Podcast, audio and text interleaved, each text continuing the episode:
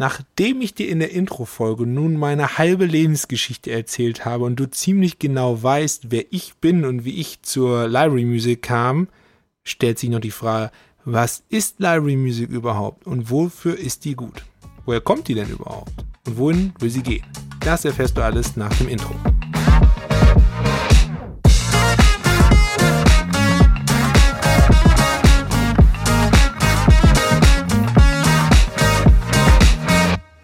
Mal abgesehen davon, dass Library Music fast überall zu hören ist, hört sie gleichzeitig auch auf verdammt viele Namen. Man kennt sie auch unter Produktionsmusik, Production Music, Stock Music, Archivmusik. Und dabei ist die Geschichte von Library Music genauso alt wie die des Bewegtbilds. Devolve Music kann sich zu Recht als Erfinder der Library Music bezeichnen und viele der Aufnahmen sind heute noch unter Sammlern sehr, sehr beliebt. Weil früher kam natürlich alles auf Vinyl raus. Das muss man sich so vorstellen, dass Vinylplatten wirklich noch zu Sendern und Bewegtbildkreativen gebracht wurden und diese dann da ins Schallarchiv eingespeist wurden oder gesammelt wurden. Ebenso äh, der Katalog von KPM äh, zu erkennen an den grünen Artworks trug maßgeblich zum Erfolg der Library Music international bei. Aber das sind beides Records-Labels, die kommen aus Großbritannien. Und in analogen Zeiten ist natürlich interessant zu erfahren, wie kam Library Music eigentlich nach Deutschland?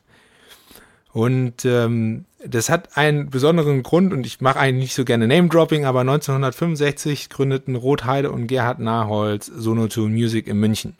Und ähm, man kann eigentlich schon sagen, dass es die Geburtsstunde von Library Music in Deutschland war, weil Deutschland da seine erste echte eigene lokale Music Library bekommt. Und Sonotone gehört heute noch mit zu den größten Independents, die am Markt sind und sind so lange am Markt, dass es wirklich eine ganz tolle Geschichte ist. Ähm, Gerd Nahls wurde auch für sein Lebenswerk mit dem Mark Award ausgezeichnet und auch wenn ich hier kein nicht vor Erfurt erstarre, aber es ist eine äh, ganz tolle Lebensleistung, was die beiden dort gemeinsam auf die Beine gestellt haben. Und was ich daran so interessant finde, ist, weil, gerade wenn man sich die älteren Sachen aus diesen drei genannten Katalogen einmal anhört, da merkt man, das ist richtig gute Musik mit einem hohen zeitgeschichtlichen musikalischen Wert.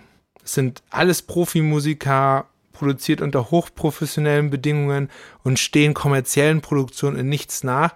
Es sind wirklich hochtalentierte Studiomusiker und es sind so viele authentische und zeitlose Perlen drin, dass es kein Wunder ist, dass genau diese alten Produktionen bei Sammlern so beliebt sind. Wenn du die Zeit hast, hör dich genau in diese Kataloge ein, einfach mal rein, weil gerade die Bereiche Jazz, Funk, es ist super interessant, was für tolle Aufnahmen sich darin verstecken. Deshalb finde ich das so verwunderlich, dass bis heute in manchen Köpfen, aber viel, viel stärker noch in den 80ern und 90ern Library Music oder Produktionsmusik so stark mit der Fahrstuhlmusik behaftet war und schon leicht verpönt war. Man hatte immer im Kopf, dass Library Music so ein dahingeplätscherndes Gedudel sei. Und das kann tatsächlich sein, dass einige ähm, Library Music Anbieter, die dann gefolgt sind, genau versucht haben, mit sehr, sehr einfachen Produktionen schon damals am PC irgendetwas ähm, zu reißen im Markt, ja, und Nutzungen zu generieren. Aber das, wo Library Music eigentlich herkommt, ist hochqualitative Musik von talentierten Künstlern, die auch wirklich eine Geschichte erzählen wollen. Interessant ist, zumindest aus Erzählungen, dass Anfang der Nullerjahre sich etwas änderte in Deutschland. Die Beliebtheit von Library Music stieg. Und ich kann mir das nur so erklären, dass zwischen 2000 und 2010 auch viele internationale Kataloge auf den deutschen Markt gedrängt sind und viel, viel mehr Inhalte dazu kamen. Vielleicht lag es aber auch an einer Phase der generellen Verunsicherung nämlich dass TV-Produktionshäuser und deutsche TV-Sender eine Zeit lang gar nicht mehr so sicher waren, ob kommerzielle Musik so einfach in TV-Produktionen verwendet werden darf. Vor allen Dingen, ob sie überhaupt gedeckelt ist unter den GEMA-Rahmenverträgen. Also brauchte man Alternativen und viele stießen genau da das erste Mal auf Library Music und kannten, erkannten zu Recht, dass die Qualität viel höher ist, als sie vermutet haben. Auch das gehört ein wenig zum Mythos dazu, denn Library Music ist eigentlich schon ewig da in Deutschland und auch auf einem relativ hohen Niveau. Mein Start in diese wunderbare Welt der Library Music war 2012. Wie es dazu gekommen ist, habe ich euch ja bereits erzählt und das ist jetzt genau zehn Jahre her. Und äh, diese alten Zeiten kenne ich persönlich nur vom Hörensagen, aus Erzählungen von Veteranen wie Peter Cox, der KPN in den 70ern leitete und mit dem ich in den ersten Jahren bei West One kontakte oder Tony Pryor, der Gründer von West One Music und Edwin Cox, dem heutigen CEO der West One Music Group. Ähm, tatsächlich bin ich eher in eine Library Music Welt geboren worden, in der die Musik immer eine extrem hohe Qualität hatte und die Branche eher disruptive Geschäftsmodelle bewegt haben. Und vielleicht auch noch die ewige Diskussion von GEMA pflichtig oder GEMA frei. Was interessant war vor zehn Jahren, ist, dass ich das Gefühl hatte, dass Library Music immer eine reine Schattenindustrie war, die kaum von außen wahrgenommen wurde und in der Öffentlichkeit überhaupt gar keinen Platz hatte. In meinen Anfängen kam da so ein ganz klein wenig Licht ins Dunkeln. Und wenn ich heute, zwar aus Sicht meiner eigenen Bubble sehe, was alles in dieser Industrie passiert, da kann man schon fast eine Sonnenbrille aufsetzen.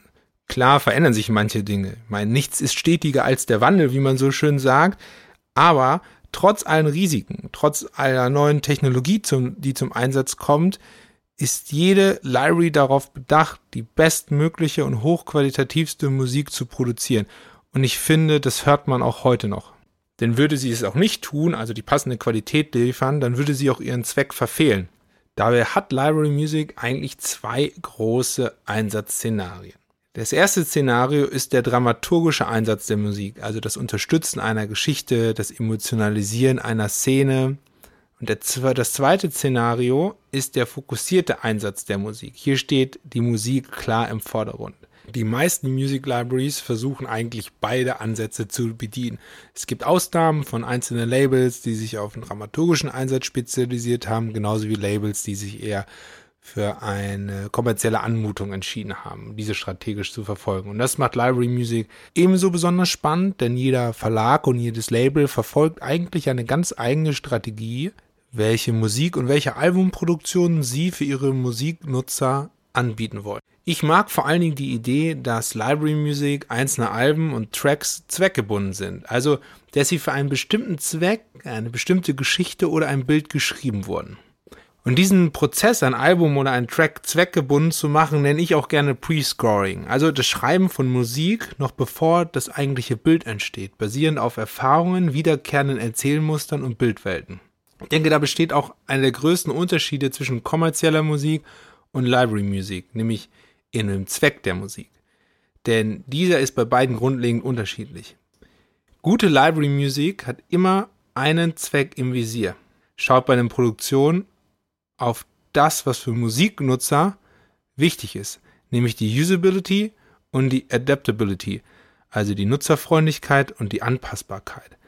Das heißt für die Tracks, es gibt klare Edit Points, modulare Parts, die man frei verwenden kann, Geschwindigkeit, Lautstärke und Stimmung sind homogen. Da gibt es jetzt natürlich noch ganz viel andere Tricks. Kann ich natürlich nicht verraten. Das ist das RipQ-Geheimnis. Aber was dir bestimmt aufgefallen ist, ist, während ich gesprochen habe, dass die Übergänge von unterschiedlichen Libraries untereinander sehr, sehr fließend sein können. Nicht nur bei den unterschiedlichen Katalogen, sondern auch bei den unterschiedlichen Geschäftsmodellen in der Library Music Welt. Denn genau diese Geschäftsmodelle sind auch ziemlich fließend und umfassen viele unterschiedliche Ansätze. Ich möchte an dieser Stelle einmal deutlich unterstreichen, dass all diese Geschäftsmodelle, die ich gleich aufzählen werde, für mich unter dem Begriff Library Music zusammenzufassen sind. Denn ihr musikalischer Zweck ist bei allen gleich. Und sie teilen einen besonderen Kernpunkt und das ist das One-Stop-Shop-Prinzip. Also welche unterschiedlichen Geschäftsmodelle kann es geben? Das erste ist die Classic Music Library. Die Classic Music Library zeichnet sich in der Regel aus, dass die Nutzung des Repertoires innerhalb von TV-Produktionen, vor allen Dingen in Deutschland, unter den GEMA-Rahmenverträgen gedeckelt sind. Wenn Musik für andere Sachen genutzt werden soll, wie zum Beispiel für Werbespots oder Imagefilme, fällt eine zusätzliche Sync-Fee, also eine Lizenz an und weil der Verlag GEMA-Mitglied ist, auch entsprechende weitere GEMA-Kosten. Wichtig, merken. Das zweite wäre die Royalty-Free Music Library.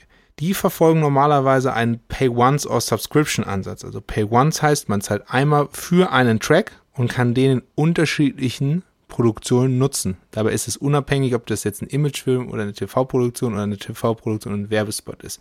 Oder man zahlt eine jährliche oder monatliche Abogebühr, um den ganzen Katalog zu nutzen. Dann gibt es noch GEMA-freie Music Libraries. Der geneigte Zuhörer wird feststellen, ich trenne diese beiden voneinander. Und bei GEMA-freien Libraries ist es so, dass man entweder für jegliche Nutzung des Titels zahlt oder für eine bestimmte Nutzung, wie zum Beispiel nur in einem Imagefilm und dann keine weiteren relevanten Kosten durch eine Verwertungsgesellschaft anfallen. Das sind die drei Kernmodelle, die wir zurzeit im deutschen Markt haben. Und du siehst schon, dass es hier kleine, aber feine Unterschiede gibt, die trotzdem immer wieder zu Verwirrungen führen, weil eben diese Übergänge so fließend sind. Mein einfaches Beispiel. Eine Classic Library kann ich ohne Lizenzkosten unter einem GEMA-Rahmenvertrag in TV-Produktion nutzen. Eine GEMA-freie Library, da muss ich die TV-Nutzung lizenzieren. Wenn ich den gleichen Track aber für einen Unternehmensfilm nutze, fallen, je nach Geschäftsmodell, weitere Lizenzkosten an, aber eben keine GEMA-Kosten wie bei der Classic Library, wenn ich dort einen Titel lizenzieren würde. Bei Royalty-Free Libraries bezahle ich oft nur den Track, muss also nicht jede Nutzung lizenzieren, es kann aber, und das ist abhängig von Library zu Library, auch weitere Kosten entstehen. Vor allen Dingen im Aufführungsrecht. Zu den ganzen Musikrechten kommen wir nochmal an einer anderen Stelle. Aber das hört sich doch schon ziemlich kompliziert an, oder? Und genau auf diese unterschiedlichen Situationen will ich auch in diesem Podcast eingehen und dir so gut wie möglich erklären, welches Geschäftsmodell für welches Einsatzszenario das Richtige ist. Denn die Welt der Library Music ist nicht nur wunderschön, sondern auch extrem komplex und hat viel mit Musikrechten zu tun. Und genau diese Kombination aus hochwertiger Musik, komplexer Rechtslage und voller Kreativität macht diese Library Music Welt halt auch ziemlich verrückt. Und so schließt sich der Kreis ein wenig, denn du weißt jetzt, wer hier spricht, du weißt, um was es hier geht, du hast ein grundlegendes Verständnis dafür, was Library Music eigentlich ist. Und jetzt will ich mit dir stärker eintauchen in unterschiedliche Themen, die für dich auch in deiner alltäglichen Arbeit an Bewegtbildproduktion interessant sein können. Damit du keine Folge verpasst, aktiviere auf jeden Fall die Glocke oder lass mir ein Abo da, je nachdem auf welcher Plattform du diesen Podcast hörst, damit du die nächste Folge auf gar keinen Fall verpasst. Bis dahin wünsche ich dir viele kreative Ideen, schöne Geschichten, die du erzählen kannst. Und wenn du Zeit hast, hör auf jeden Fall mal in die alten Alben der genannten Music Libraries rein. Es lohnt sich auf jeden Fall. Wir hören uns dann in der nächsten Podcast-Folge wieder. Da freue ich mich schon drauf mit einem neuen interessanten Thema aus der verrückten Welt der Library Music hier bei Musik im Hintergrund.